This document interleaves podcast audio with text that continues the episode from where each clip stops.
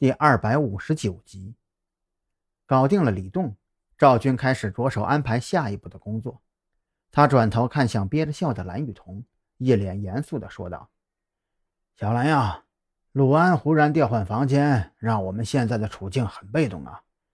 李队长那边应该还有多余的侦听器材，你先去借用一下。等晚饭时间呀，让李队给你安排个酒店服务员的身份。”借助给幺八零幺送餐的机会，想想办法把侦听器材给重新安装一下。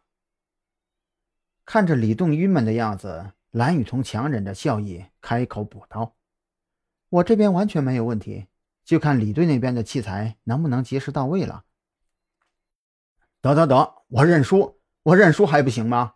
我这就让人把器材给送过来，顺便再通知一下酒店方面的线人，给小兰安排一个服务员的身份。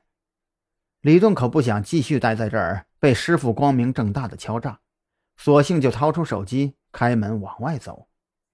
在赵军和蓝雨桐等待李栋送来器材的同时，张扬在利泉净水公司店铺旁边找了一家宾馆，特意要了一间五楼楼道尽头的房间，站在窗口便能够俯瞰整个街道。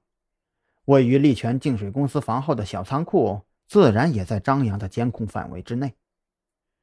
陆安临时调换房间的事情，张扬已经从赵军发来的短信上得知了。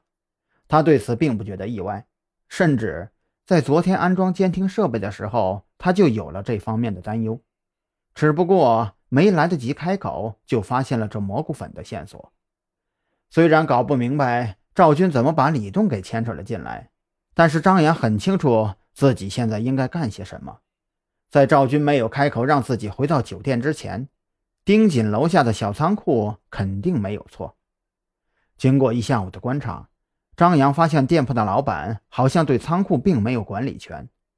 运送纯净水的车辆离开后，仓库门卫室里走出来一个满脸络腮胡的中年人。这人在店铺老板面前显得很是傲气。